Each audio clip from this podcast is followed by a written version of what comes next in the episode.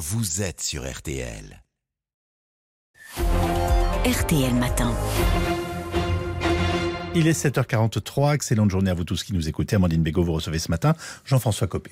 Emmanuel Macron, je le disais, était hier à, à Rungis. Ce premier déplacement après le débat houleux autour de la réforme des retraites. Le président dit s'en remettre au bon sens des Français. Il a raison, cette réforme, euh, c'est d'abord du bon sens, Jean-François. Bien sûr. Et au-delà même du bon sens, parce que c'est un mot un peu tarte à la crème, Mm. c'est surtout un, un- un- un rendez-vous de, à la fois de responsabilité et puis de, de- de réflexion, j'ai envie de dire presque philosophique sur euh, quel est l'avenir d'une nation en fait, comment ça marche, euh, quel est le sens qu'on doit donner à notre vie. Euh, on est là aussi pour faire en sorte que les générations futures ne se retrouvent pas avec le poids de la dette, euh, ne puissent rien faire d'autre que de payer pour nous. Et si on veut y arriver, il y a quelques fondamentaux euh, depuis euh, 1945, et notamment l'idée de dire la retraite, on la partage. Euh, c'est pas simplement euh, chacun se débrouille et il va travailler jusqu'à euh, je ne sais quel âge parce qu'il n'y a plus d'argent. Mais quand 70% des Français sont contre cette réforme, euh, c'est du bon sens d'insister? Mais c'est plus que ça, c'est un devoir. Euh, Je pense pas, moi, que les Français sont 70% contre. C'est ce que disent les sondages. Oui, je sais bien. Mais je pense que les Français, en fait, ils ont très bien compris. Ils ont très bien compris d'abord que la retraite, elle est par répartition, et donc c'est c'est financé de, de génération en génération, contrairement à la capitalisation où là, chacun se débrouille. Deuxièmement, ils ont très bien compris que pour ça, il faut travailler plus longtemps parce qu'on vit plus longtemps. Quand vous discutez deux minutes avec les uns ou les autres, tout le monde vous le dit. Moi, je vois bien un mot, on en parle quand même souvent. Bon, la seule chose, c'est que la pilule, elle passe pas. Parce que ça fait 40 ans qu'on dit aux Français, il faut travailler moins, le travail c'est moche, on vous offre de travailler moins et on va se débrouiller pour payer, il y aura toujours des riches. Bon, la réalité c'est que 40 ans après, bah, même si on a augmenté les impôts de manière très forte et que tout le monde les paye, et notamment les plus fortunés, euh, ceux qui sont pas partis dans d'autres pays, bah, ça suffit pas. Ça suffit pas parce que ce qui nourrit le financement de la sécurité sociale, c'est de pouvoir travailler plus. C'est ça notre sujet. Alors après, il faut travailler mieux et les conditions Il faut de que le travail... paie, a dit euh, Oui, Emmanuel Macron. Bien Comment sûr. on fait? Mais Amandine Mégo, si on veut que le travail paye, encore faut-il qu'on puisse baisser euh, les euh, charges sociales qui pèsent sur le travail. Il faut qu'on puisse euh, avoir plus d'activités pour pouvoir assouplir ses horaires de travail et donc y compris travailler plus pour gagner plus. Baisser les charges sociales, celles des patronales aussi? Mais bien sûr, mais bien sûr. Seulement pour y arriver, il faut qu'il y ait plus de gens qui cotisent. Mmh. Quand vous avez une assiette plus large, bah forcément, vous avez moins euh, de, de, quantité à produire par personne, à, payer par personne. C'est ça notre sujet. Et c'est vrai pour la, retraite, mais c'est vrai aussi pour la santé, qui est quand même euh, un bien extraordinairement précieux. La France est capable, et c'est ça qu'on ne dit pas assez aujourd'hui, d'offrir à chacun de ses citoyens euh, une santé quasiment gratuite, l'éducation quasiment gratuite. Nous avons les 35 heures, nous avons euh, 5 semaines de congés payés. Ce sont des choses qui, sont, qui font de la France le pays le plus généreux au monde, dans le monde occidental. Celui aussi où on paye le plus euh, Ah bah d'impôts et de Bah, prélèvements. bien hein. sûr. Et donc, dans ce contexte-là, si nous ne travaillons pas plus, on n'y arrivera pas. Mais une fois qu'on a dit ça, il faut que ce débat se traduise par des mesures concrètes. Et ce qui rend les Français extrêmement mécontents, c'est qu'ils trouvent que la démocratie aujourd'hui, telle qu'elle est exercée en France, elle est inefficace. Et c'est ça la clé du sujet. Pourquoi les populistes, extrême droite et extrême gauche, montent dans le pays? Ben, Parce qu'ils ils- ils surfent sur le fait que les résultats sont jamais là. Et pourquoi les résultats sont pas là? Ben Parce que les hommes et les femmes de gouvernement qui doivent faire ce travail le font pas. Ils ne font pas les réformes qu'il faudrait. Ils le font pas par manque de courage?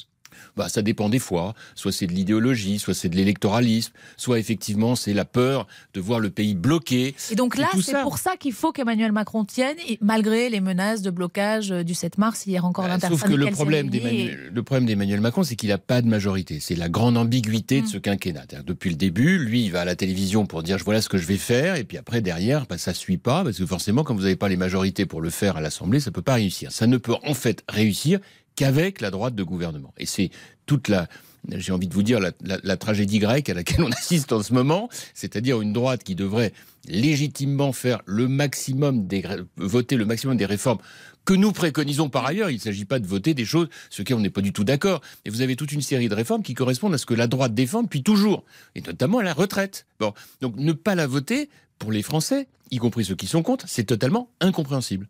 Là, vous faites allusion à, à Aurélien Pradier, par exemple, euh, qui, qui, qui s'est euh, exprimé contre cette réforme des retraites. Il a eu tort? Bah, C'est-à-dire le problème, c'est qu'il n'était pas seul. Hmm. Il serait seul, le sujet serait réglé. Mais Ils étaient quoi Une dizaine de députés, étaient- euh, les Républicains? Ils, ils sont, c'est Ils toujours sont, le oui. cas, euh, un nombre suffisamment important pour empêcher cette réforme de passer. Or, pour les, les Français, c'est incompréhensible. Et puis pour tous ceux qui espèrent demain euh, que la droite finalement prenne le relais d'Emmanuel Macron, parce qu'en fait, Emmanuel Macron, depuis un certain nombre d'années, il a un discours plutôt à droite. Il est de droite, Emmanuel Macron. Enfin, je ne sais pas s'il l'est. Mais je vous pose la question. Pas souvent avec lui, mais en tout cas, les, les, grandes, les, grandes idées qu'il défend bien souvent, en tout cas dans le domaine euh, euh, qui nous occupe, bah, c'est des idées qui sont de droite, sur les retraites ou le travail. Après, il est tragiquement défaillant sur tout ce qui relève de ce qu'on appelle le régalien, c'est-à-dire l'autorité, tout ce qui relève de la sécurité, de la politique de justice, d'immigration. Sur ces sujets, malheureusement, c'est le grand échec du macronisme. Ce qui ne veut pas prendre ce sujet-là, c'est un sujet extrêmement difficile. Euh, mais qui en même temps est un sujet majeur, parce que c'est là-dessus aussi que les Français disent la démocratie est inefficace. Mais je reviens à cette division au sein des Républicains. Ça fait plusieurs mois, euh, Jean-François Copé, que, que, vous appelez euh, les LR à travailler avec la majorité. On a entendu aussi Nicolas Sarkozy le dire, et en même temps, on voit ces divisions très nettes. On les a observées à l'Assemblée nationale. On parlait du cas d'Aurélien Pradier et, des quelques députés qui sont autour de lui. c'est quand même compliqué pour la droite d'exister. Un président qui reprend vos valeurs, vos formules, vos réformes.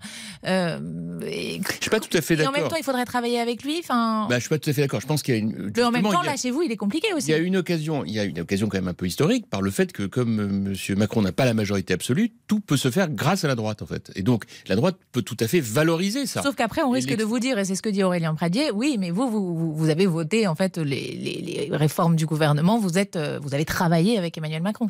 Bah, sauf qu'on oublie un petit détail, c'est qu'Emmanuel Macron ne peut pas être candidat à sa succession, puisque cette réforme, un peu stupide d'ailleurs, d'interdire au président euh, en place de pouvoir se représenter, euh, du coup fait que dès le lendemain de sa réélection, la querelle de succession commence. Bon, donc les jeux redeviennent ouverts. Et donc si la droite veut reconquérir une crédibilité vis-à-vis des Français, c'est pas en étant populiste, c'est pas en épousant les idées de Madame Le Pen ou de Monsieur Mélenchon, parce que pour le coup, euh, les extrémistes feront toujours mieux que nous. Et donc en réalité, la seule manière pour nous de, retrouver une incarnation euh, politique pour la droite. Mmh. de gouvernement, par opposition à, l'extrême droite populiste, c'est de dire mais nous, on veut faire ça pour l'avenir de la France. On sait pertinemment que baisser l'âge de la retraite, que euh, euh, faciliter dans tous les sens les avantages sociaux qu'on ne peut pas payer, c'est irresponsable. Il ne faut pas croire que les Français, ils sont tous dans l'idée de dire toujours plus et, et on veut plus d'aide. Pas du tout. Vous avez des millions de Français parfaitement responsables, qui travaillent, qui se donnent du mal et qui voudraient avoir des gouvernants qui les entendent. Le projet ou le discours, vous, vous l'avez. Il vous manque un homme ou une femme pour l'incarner. Euh, Laurent Wauquiez, c'est pas la bonne euh, solution. Ça, j'en sais rien. Je sais qu'on adore faire ça, mais d'abord, c'est dans longtemps. C'est dans longtemps, c'est dans, effectivement. Deuxièmement, mais que... non mais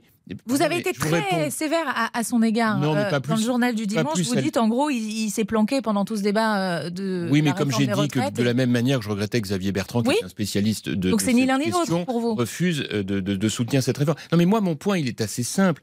Quand on est candidat à la présidence de la République dans une famille politique de droite qui depuis des années défend le courage, mmh. euh, des réformes nécessaires. Alors évidemment, c'est pas très agréable euh, parce qu'on préférait donner que des bonnes nouvelles, mais en fait, ça peut aussi être une bonne nouvelle parce qu'on va sauver euh, le système de retraite et on va préparer l'avenir.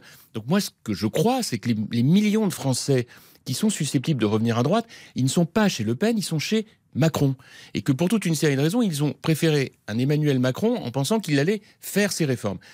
Aujourd'hui, on prépare la succession d'Emmanuel mmh. Macron. Donc c'est à la droite de le faire, puisque l'essentiel des décisions à prendre pour la France, il se trouve qu'elles sont de droite. Il y a, peut-être 10, 20, 30, 40 ans, elles étaient peut-être de gauche, mais aujourd'hui elles sont de droite. Ce qu'on attend, c'est plus d'autorité et aussi plus de progrès, mais au sens noble du terme. Progrès économique, progrès social, progrès scientifique, progrès environnemental. La droite peut porter tout ça. Quand vous dites la droite peut porter, et donc il faudra qu'à un moment ou un autre... le, courage, il, a manqué de courage, Laurent Wauquiez, sur cette histoire de retraite? Il a fait un choix qui est le sien, qui consiste à ne pas du tout prendre euh, ses responsabilités sur des dossiers euh, majeurs pour la France. C'est pas à la hauteur Il a un certain nombre de ses amis députés qui aujourd'hui sont euh, officiellement contre la réforme et donc de, des retraites. Et donc pour Éric Ciotti et Alain Marlex et Olivier Marlex, c'est totalement ingérable et ça n'est pas convenable.